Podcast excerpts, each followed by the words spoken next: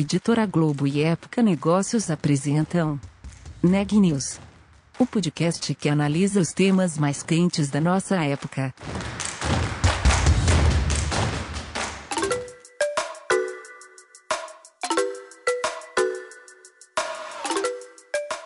Olá, meu nome é Carolina Uzalt e sou repórter da Época Negócios. Seja bem-vindo a mais um episódio do Neg News, nosso podcast sobre os impactos da pandemia do coronavírus na economia e nas empresas. Você provavelmente já pediu delivery online, certo? Se nunca tinha feito isso antes, provavelmente fez em 2020, com os restaurantes sob restrição durante grande parte do ano devido à pandemia. Só até maio do ano passado, a modalidade de entrega de refeições teve crescimento de 59%, de acordo com dados da empresa de pagamentos Rede. Como as companhias fizeram para atender essa demanda crescente? Esse é um dos tópicos da entrevista de hoje, conduzida pela Ana Carolina Nunes. É, Carol, a gente já falou aqui no Neg News como os serviços de entrega foram e estão sendo essenciais durante a pandemia, que exige isolamento social e esse tipo de serviço ajuda nessa tarefa de ficar em casa. E o iFood, uma das principais plataformas de delivery de alimentação, ele sentiu bem o peso desse movimento do Fique em Casa. Eu conversei com o Diego Barreto, que ele é VP de Estratégia Financeira do iFood, e ele contou o tamanho desse impacto da pandemia na plataforma, como, por exemplo, a corrida dos estabelecimentos para se cadastrarem na plataforma quando a pandemia chegou por aqui. Ele falou que foram 100 mil novos parceiros em 2020. E o Diego contou como foi absorver tudo isso, muitos desses parceiros, desses estabelecimentos sem familiaridade com o mundo digital ou sem experiência na, no serviço de entrega, de delivery. Ele falou também que foi uma primeira preocupação do iFood o fluxo de caixa desses parceiros, né, os que já estavam na plataforma ou os novos, e atender também a ansiedade desses empreendedores que correram para o iFood. Com isso, uma das mudanças no, no plano da empresa para 2020 foi abrir mão da meta financeira do ano. E teve também, claro, o aumento da demanda dos clientes, né, que passou de uma média de 30 milhões de pedidos em 2019 para 48 milhões em 2020. E no meio desses pedidos, o iFood viu crescer 300% nos pedidos de pão e 200% nos pedidos de sobremesa, que não era um item que fazia muito sucesso antes. O Diego também falou sobre como a pandemia ressignificou o trabalho dos entregadores, né, que passaram a ser mais valorizados é, pela sociedade. Vamos conferir a entrevista completa? Obrigada pela sua participação no Neg News para a gente falar dessa vez sobre o iFood e os impactos da pandemia nas operações do aplicativo. E justamente os aplicativos de delivery foram um dos principais destaques nessa pandemia e imagino que tenha tido um brutal aumento na operação de vocês ao longo de 2020. Mas primeiro eu queria entender como foi, qual foi o impacto inicial lá meados de março do ano passado, a gente está quase um ano já, é, logo que se instalou a crise aqui no Brasil em que momento vocês registraram algum tipo de impacto? Como foi esse primeiro momento no iFood? Ana, obrigado pelo convite. Para a gente é enfim, muito importante estar numa plataforma como a de vocês para permitir o diálogo, a informação trafegar muito mais. Né? Então, super obrigado novamente. É curioso, né? Porque essa pergunta agora faz um ano, né? É, praticamente. É, é um negócio até meio surreal imaginar que, que, que a gente já passou por tanto tempo assim. Ana, eu, eu, eu, eu, eu diria que para falar em impacto inicial, a gente precisa quebrar isso aqui em três, em três grupos. Né? Acho que o primeiro é um grupo interno. Né? A, a, o time como um todo ele teve que exercitar um ponto chamado empatia.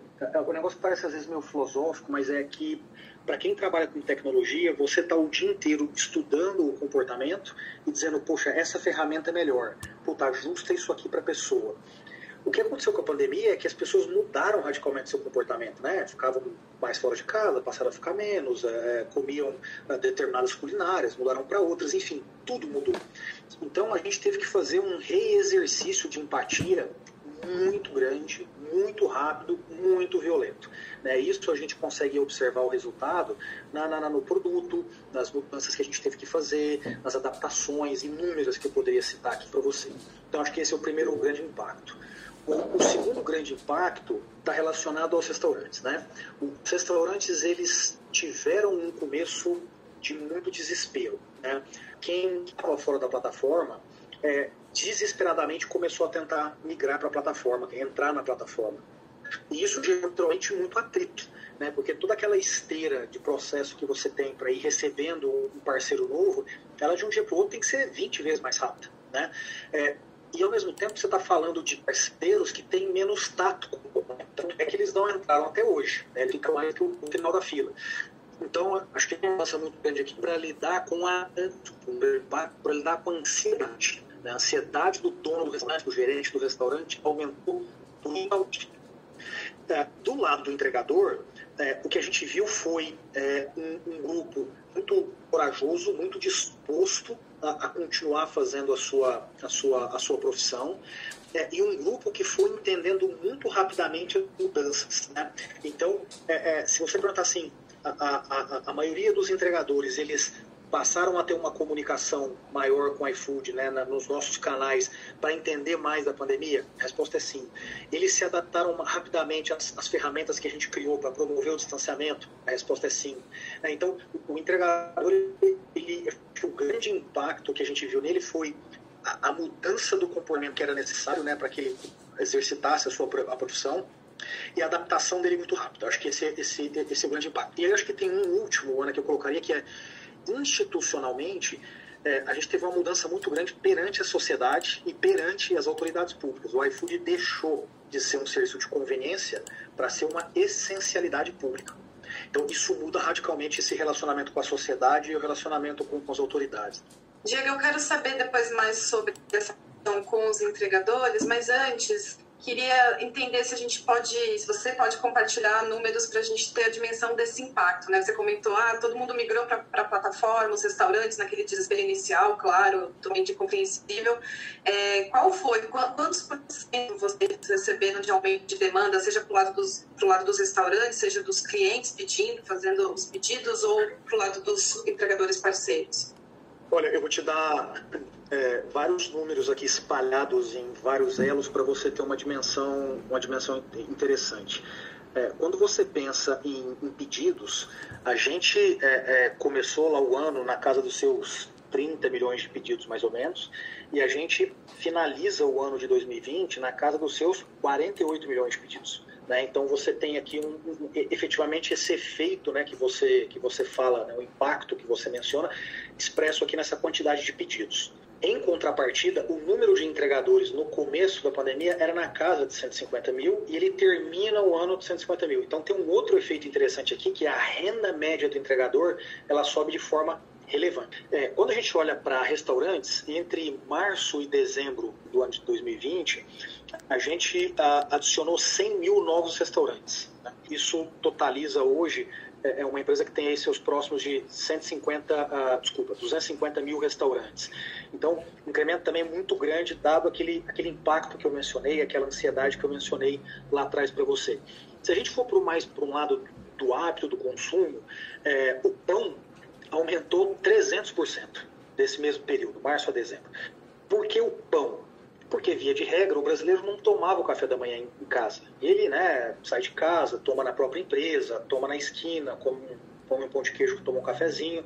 É, com todo o rearranjo que, que todos nós tivemos que fazer, é, essa, essas gastronomias, né, ou essas ocasiões que não eram muito utilizadas num, num negócio de food delivery, elas cresceram exponencialmente. Só para citar aqui um outro exemplo, sobremesa cresceu 200%. Né? Pô, digo, por que sobremesa? Via de regra, hum, as pessoas não pedem muita sobremesa. Por quê? Porque a sobremesa é gelada, é quente. Quando você come o principal, ela naturalmente não está exatamente como você quer. Então era mais comum a pessoa só pedir uma sobremesa. Né? Com a, pandemia, a pessoa perdeu a oportunidade de fazer esse, esse curso né, num restaurante normal, essa, essa, essa rotina, e ele teve que adaptar isso em casa. Então ele passou a fazer dois pedidos. Ele pediu o principal, no meio do principal ele pedia de novo, logo mais chegava a sobremesa e ele completava. Então, acho que são, são bons números para dar essa dimensão para você. Sim, é, é um impacto né, grande de, de todo esse movimento aí, você vê o pão, quem que esperaria isso, né? E aproveitando que você falou do, dos restaurantes parceiros, poxa, passando de 100 mil para 250 mil, 150 mil a mais, isso, né? Do, do, é, 100 mil a mais, vocês aí fizeram então uma, uma ação direcionada, né? Com esses com esses parceiros? Porque esses restaurantes, esses, esses fornecedores de, de alimento, de refeições prontas, eles tiveram que realmente adaptar, muitos deles, como você falou, não tinham nem a familiaridade com o ambiente digital, assim como muitos outros negócios, né? Então, que, que tipo de ação vocês fizeram com eles justamente para azeitar essa, essa performance deles no aplicativo, para atender a, aos, às exigências da transformação digital, da digitalização, atender a alta da demanda, ao que o consumidor espera quando faz um, um pedido na, na, plataforma? Ana, acho que a gente tem aqui é, algumas fases. É, eu, eu, diria o seguinte: a, a, primeira fase que a gente viveu foi é, o ajuste da operação internamente falando para poder conseguir absorver a quantidade de restaurantes que queriam entrar. E aí você pode falar assim para mim, poxa Diego, mas no limite você deixa a fila lá, né? E, e, e você vai absorvendo ao longo do tempo. É, numa situação, a gente nunca faria isso no iFood, mas muitas empresas talvez fariam isso, né, para ir absorvendo ao longo do tempo. O problema é que num momento como esse, do lado de lá não tinha uma pessoa que só queria estar na sua plataforma, tinha uma pessoa desesperada. Uma pessoa que empregava 3, 4, 5, 6, 7, 8 pessoas, uma pessoa que aquilo é o negócio dele, o patrimônio dele. Então a gente fez um trabalho de, é, de redesenho de parte dos processos para poder permitir que o que a gente chama de self-sign, que é, que é a, a, inscrição dele de forma própria, e o que a gente chama de self-onboarding, que é, que é ele subir as características do, do, do cardápio dele, as fotos, etc., fosse feito 100% digital. E aí, com isso, eu não preciso pensar se eu tenho que contratar 100, 200, 300, 400 pessoas. Porque se eu tiver que contratar, vai levar 15, 20, 30 dias. Então, acho que primeiro tem esse movimento muito grande que a gente faz para absorver essa ansiedade, esse desespero em alguns casos. Uh, o segundo ponto, é, é, é, acho que a gente fala aqui mais de segurança, né? Uh, a gente fez um, um, trabalho muito forte de comunicação via o nosso portal, né? Que é a, a forma como a gente se comunica com os restaurantes, uh, bem como via imprensa, bem como via outros canais digitais, como WhatsApp, SMS, etc., para levar a conscientização do problema. Isso que eu estou falando parece banal agora, né? Mas você deve se lembrar que lá em março, quando tudo começou, a gente estava vivendo um mar de e se, e se isso, e se aquilo, ponto de interrogação para um lado, ponto de interrogação para o outro. Então a gente, a, a gente se colocou num papel de difusor de conhecimento. Né? É evidente que não sou eu que produzo conhecimento, porque eu não tenho essa competência. Nós trouxemos um médico da Unicamp, é, é, é um infectologista da Unicamp, perdão, que nos ajudou em todo esse processo, junto com as próprias autoridades públicas, e assim a gente foi é, é, levando conhecimento para o restaurante. Isso originou, Ana, uma outra ação legal. Por disso, criou um curso online para redesenho da operação do restaurante, lá no mundo físico, lá onde ele opera. Então, como é que você vai operar a logística nesse ambiente? Como é que você vai operar o seu marketing nesse ambiente? Como é que você vai renegociar determinadas condições comerciais, já que você não está recebendo mais cliente físico?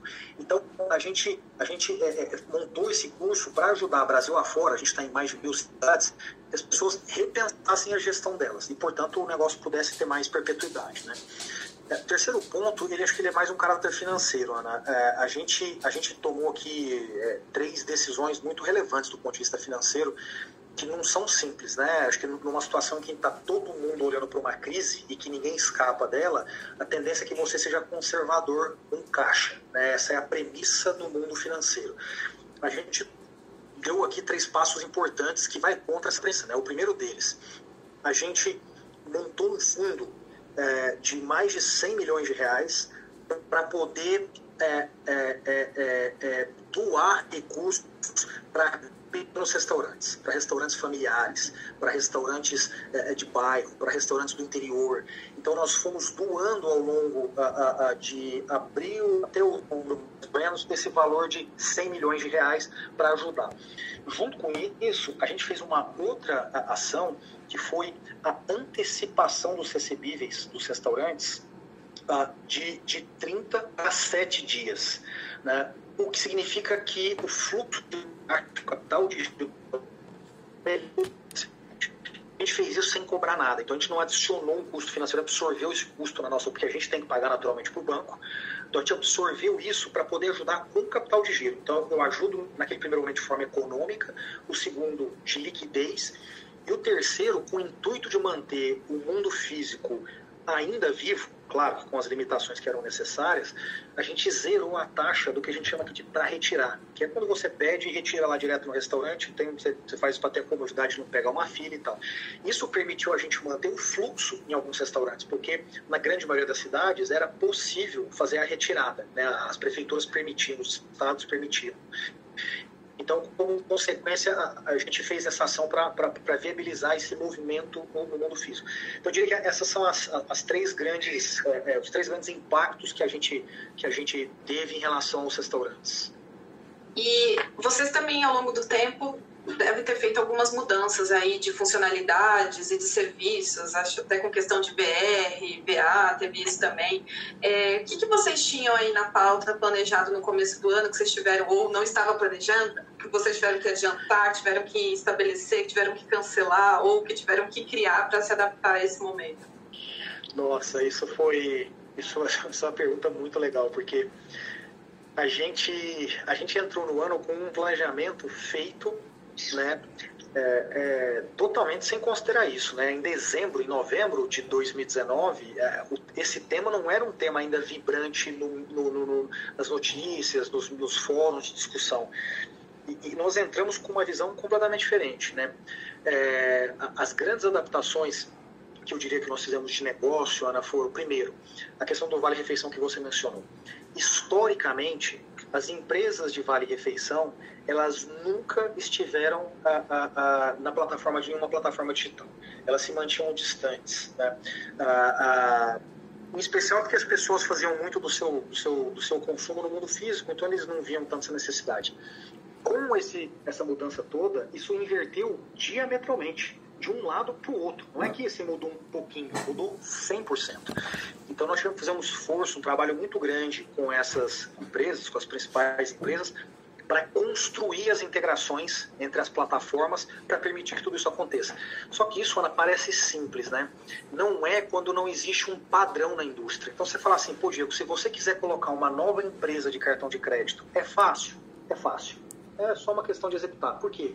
Porque se faz isso há décadas existe um padrão, existe um protocolo. Quando você fala das empresas de vale refeição, não existia esse protocolo. Então a gente teve todo mundo da indústria que sentar e repensar isso tudo. Então acho que essa é uma primeira grande mudança. Segunda grande mudança, nós não tínhamos uma expectativa de acelerar o negócio de mercado como a gente acelerou esse negócio acelerou de forma muito forte. Então a gente dedicou muito mais esforço para a melhoria do produto, dedicou muito mais esforço para a expansão geográfica, para o recebimento de redes né, muito mais capilarizadas, e isso mudou radicalmente o negócio. Então aqui a gente teve uma mudança muito grande em termos do, do, do negócio, da quantidade de fichas que a gente colocaria em cada negócio aqui à época. O terceiro ponto, é, é, que foi uma mudança né, muito importante de negócio também, é que é, nós tomamos uma decisão interna de abrir mão de uma meta financeira. Então, ah, nós entramos no ano, como qualquer empresa, com uma expectativa de receita, uma expectativa de lucro, a gente abriu mão disso. O que a gente disse é, claro que eu preciso, eu tenho um limite do que eu posso gastar, né? afinal eu, o dinheiro não é infinito. Mas nós abrimos mão disso para permitir que a gente tomasse boa parte dessas decisões que eu mencionei já em alguns exemplos aqui para você, é, é, é, é porque senão o tempo todo teriam amarras, né? Não, puta, mas isso aqui vai ficar caro, isso aqui eu não posso fazer, só posso fazer um mês, mas um mês não é suficiente. Então a gente abriu mão disso, estabeleceu limites do ponto de vista de liquidez da empresa e aí a gente teve muito mais espaço. Por exemplo, é, no caso dos entregadores, nós é, compramos mais de 100 milhões de reais de máscaras e gel, e álcool gel, e é, doamos para os entregadores ao longo do tempo né, são 100 milhões de reais. Esses 100 milhões não estavam no meu plano original. E, naturalmente, se eu mantivesse as minhas metas né, financeiras, eu, eu não teria feito uma ação desse porte. Então, acho, acho que essas são as, as, três grandes mudanças de negócio que a gente teve é, é, é comparando março, a partir de março com janeiro. E é toda essa mudança de, de foco de negócio e, e, novos serviços, novas funcionalidades, adaptações. Queria saber, então, como é que funciona a área de inovação de vocês e como é que atuou nesse momento é, de, de, pandemia, como é que funciona no, no iFood todo esse trabalho de inovação e trazer para a plataforma as demandas e as necessidades é, do momento. Legal. É, Ana, a gente tem uma visão aqui típica de uma empresa do que eu chamo aqui de nova economia. Né? Ou seja, quando você olha para a velha economia, as empresas que se utilizam pouco de tecnologia, empresas mais pesadas, empresas é, é pouco ágeis no seu modelo de gestão e etc., essas empresas geralmente têm a, a, a inovação centralizada. Né? Em alguns lugares a gente tem a famosa, a famosa diretoria de P&D, de pesquisa e desenvolvimento nós não acreditamos nesse modelo. E, e, as empresas que compõem a nova economia não acreditam nisso por causa da baixa agilidade e da baixa capacidade que você tem de coletar as ideias, os pontos de vista que existem. Então, a, a, a inovação no iFood ela acontece de forma descentralizada. Os gestores, independente de qualquer área, eles têm todo o acesso ao ferramental de data, né, de, de dados, de dados, de analytics, os modelos de inteligência artificial e etc ele, eles têm é, é, um modelo de gestão muito claro do como a gente inova, ou seja, como você é, é tem uma ideia, você testa 50 opções a partir da ideia, você apura o resultado de cada uma dessas opções para ver qual é a ideal, se é que existe uma ideal e por aí vai. Então, o que a gente viu, é, é, e tem muito a ver com o ponto que eu falei lá no começo sobre a, a ressignificar a tia. O que a gente viu foi é, esse processo, esses exemplos todos que eu mencionei para você, aconteceram num espaço de tempo muito curto, quase que todos eles começaram em, em março barra abril mesmo, ou seja, logo nos primeiros 30 dias.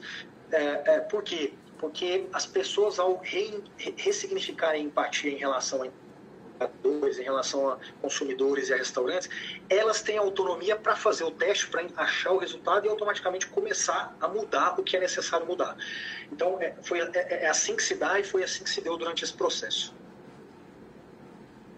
E, Diego, voltando aos entregadores, você comentou da doação de, de álcool gel, de máscaras, e também que não, não foi exatamente é, um aumento no número de, de parceiros, né, de entregadores parceiros. Que aumentou foi mais a renda, o volume de trabalho deles, né. Queria entender, então, como que é a relação de vocês com esses entregadores parceiros que a gente sabe que realmente protagonizaram toda essa dinâmica, foram peças, estão sendo peça fundamental todo esse processo que a gente está vivendo. Então, qual é o plano, os, os planos do iFood para esse grupo de parceiros e como que vocês têm lidado, como tem sido a relação de vocês com eles? Legal. É, Ana, esse, esse talvez tenha sido um dos temas mais quentes né, durante, durante todo esse período da pandemia. Primeiro porque os entregadores né, eles fazem parte de um grupo que a gente chama de linha de frente, né, assim como, como outros profissionais.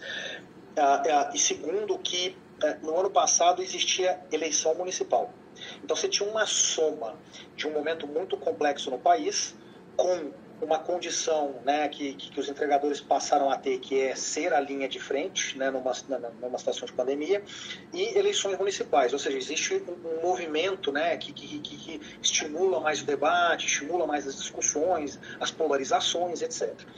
É, como é que a gente olha para esse tipo de ambiente, Ana? A gente olha primeiro com base em números. Né? É, se eu te mandar, se eu e seus 10 melhores amigos te mandarmos uma mensagem dizendo X, você vai ficar com a impressão de que X está acontecendo, que X é a realidade, que X é a média. Né? Por quê? Porque é um efeito que você tem quando as pessoas do teu grupo começam a falar a mesma coisa. Mas que é um efeito manada. O que a gente faz aqui é evitar isso. Então, se, se, se, se, se eu olhar para um pequeno grupo, se eu olhar para uma matéria de jornal, se eu olhar para uma situação que ela é negativa e, e, e não olhar para os dados, eu não consigo entender efetivamente o que está acontecendo. Então, esse é o primeiro ponto. A gente trabalha de forma muito séria com pesquisa. Né? A gente usa metodologia científica, a gente traz parceiros para nos ajudar nisso de renome mundial. Então, a gente é muito chato com isso. O que, que os números nos mostram, Ana? Os números nos mostram que, ao longo da pandemia, nós, vemos, nós estamos crescendo o índice de satisfação do entregador durante todo esse processo. Nós atingimos no mês de janeiro desse ano o maior índice de satisfação da história com os entregadores. Segundo ponto, é, quando você olha para esse índice, que é o NPS, né, que é o famoso NPS, e compara com o das demais empresas de entregas de forma geral, nós, nós, temos uma distância muito grande para o segundo colocado e, como consequência, para, para os demais. Então, isso nos dá uma visão relativa muito positiva.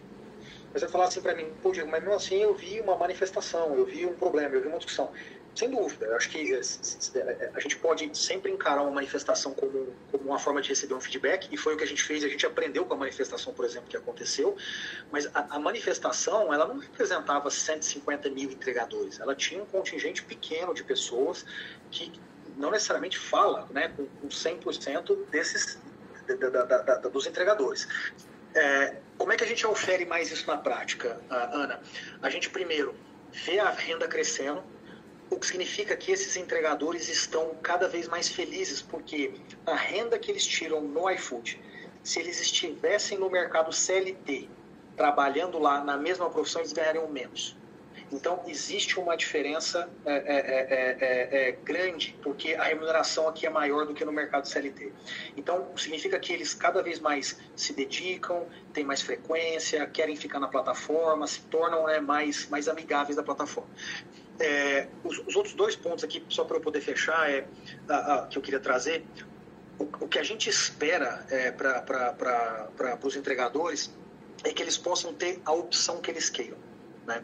E, e, uma das formas da gente fazer isso é, é, via educação. Então, a gente, por exemplo, no ano de 2021, agora, a gente vai trazer um programa forte em que a gente vai levar educação profissionalizante para a periferia, para as regiões é, mais, mais, mais é, é, com uma menor infraestrutura e é, com uma, um requisito de ter pelo menos né, uma determinada quantidade, aí depende muito do curso, de pessoas que são ou entregadores ou familiares dos entregadores.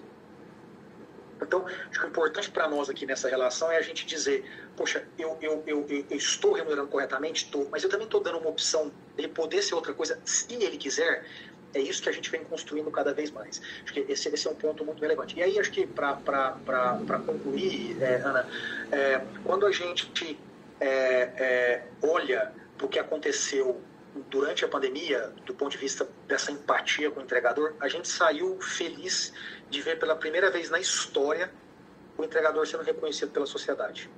Porque, via de regra, o entregador ele não é reconhecido pela sociedade. De novo, eu volto no exemplo dos 10 amigos que te mandam uma mensagem no WhatsApp dizendo a mesma coisa.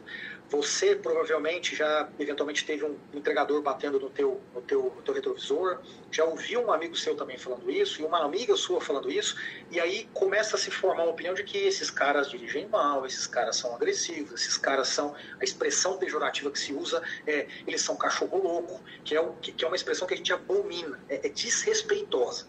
É, esse momento da pandemia, infelizmente, porque não precisava ter acontecido isso, ressignificou isso. As pessoas estão com outro olhar em cima do entregador e isso é muito legal. Sim. E, Diego, vou aproveitar que eu estou aqui falando com o executivo de estratégia. Quero saber para onde migra o iFood, porque a gente vê aí essas plataformas todas ampliando para ser super apps, ampliando suas funcionalidades, seus serviços, mas vocês, pelo jeito, continuam focados em alimentação e refeição. Mas o que, que tem na agenda aí como plataforma, pensando em todo esse processo de aceleração digital, em tudo que aconteceu em 2020 e continua ainda rolando em 2021? Ana, essa é uma pergunta que com alguma frequência aparece. E aí, vocês vão ser um super app? É, a, a, resposta para a gente é super app não é uma opção, né? O super app é, ele é uma demanda. O que eu quero dizer com isso? Não é que você escolhe ser um super app e fala para os consumidores, olha, é assim que eu sou, hein? Agora você vai consumir assim. Não, não é isso. É o contrário. É o mercado que diz, olha, eu quero um super app. É, a, gente, a gente no Brasil tem o péssimo hábito de fazer uma analogia dessa discussão com o mercado chinês. É, quem conhece o mercado chinês de forma estrutural sabe que essa comparação não é correta. Ela não tem os mesmos fundamentos. A causalidade não implica na correlação. Então, existe é, é, alguma semelhança? Existe, mas os fundamentos são radicalmente diferentes. É, Para todo mundo que ainda insiste na tese, eu digo assim: vem cá, por que, que tem um super app na Europa? Que tem um super app nos Estados Unidos? Porque os fundamentos são diferentes. Isso quer dizer que nunca vai ter um super app relevante? Não, quer dizer isso. Quer dizer que talvez, em algum momento, esses fundamentos apareçam e aí faça sentido. Então, nós não, não temos na cabeça, não temos a direção super app, por quê? Porque a gente não enxerga nenhuma demanda do mercado por isso. É, então, Ana, acho que esse é o primeiro Então, a resposta, então, invariavelmente para nós é o que que, o que, que você vai é, o que, que você vai fazer então? Eu vou me manter fiel ao meu foco. E o meu foco é comida. Né? Então, o que, que é a minha estratégia para frente? A minha estratégia para frente é cada vez mais criar e, e, e, e, fortalecer esse ecossistema focado em comida. Poxa, Diego, mas hoje eu entro lá e vejo vendendo um papel higiênico. Veja, eu não quero necessariamente vender o higiênico, mas ele vem atrelado na prateleira porque eu estou vendendo a comida do supermercado. Então, naturalmente, você vai ver é, é, algumas. É, é alguns produtos que você vai falar, isso não é comida, mas ele é muito mais uma consequência secundária do que um objetivo nosso. Então, acho que a resposta é: seremos cada vez mais um ecossistema de comida. Como é que eu tangibilizo isso para você? É, a gente, por exemplo, tem estamos agora trazendo o conceito e acelerando o conceito da ultra conveniência, né? Peço e recebo em 15 minutos, peço e recebo em 20 minutos. Então, esse é mais um conceito que pega mais uma ocasião de consumo. Tá, junto com isso, a gente está trazendo o, o, o, o Vale Refeição, né? Ou seja, eu pego mais uma ocasião que as pessoas consumiam com o Vale Refeição. Então, entro nesse negócio para poder entrar no ecossistema de comida mais ainda. Então, é, é para aí que a gente está indo. Notícias do dia.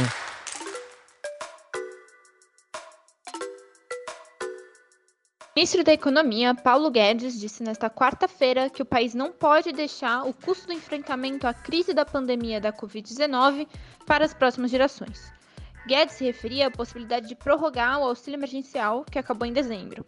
O ministro ainda disse que o compromisso da sensibilidade social de um lado e responsabilidade fiscal por outro é justamente a marca de um Congresso reformista, de um presidente determinado e das lideranças políticas construtivas que nós temos hoje no Brasil. O CEO da Johnson Johnson, Alex Gorsky, afirmou em entrevista ao canal norte-americano CNBC que acredita que a vacina contra a Covid-19 vai precisar ser administrada anualmente por conta das constantes mutações do vírus. A vacina da Johnson Johnson é bastante aguardada pelo fato de ter aplicação em dose única. Nas últimas 24 horas, o Brasil registrou 1.330 mortes em decorrência do novo coronavírus. No mesmo período, foram 59.602 novos casos da doença no país. Ao total, desde o início da pandemia, foram 9.659.167 infectados, além de 234.850 óbitos. As informações são do último boletim do Conselho Nacional de Secretários de Saúde. O Neg News de hoje fica por aqui. Obrigada por nos acompanhar e até amanhã.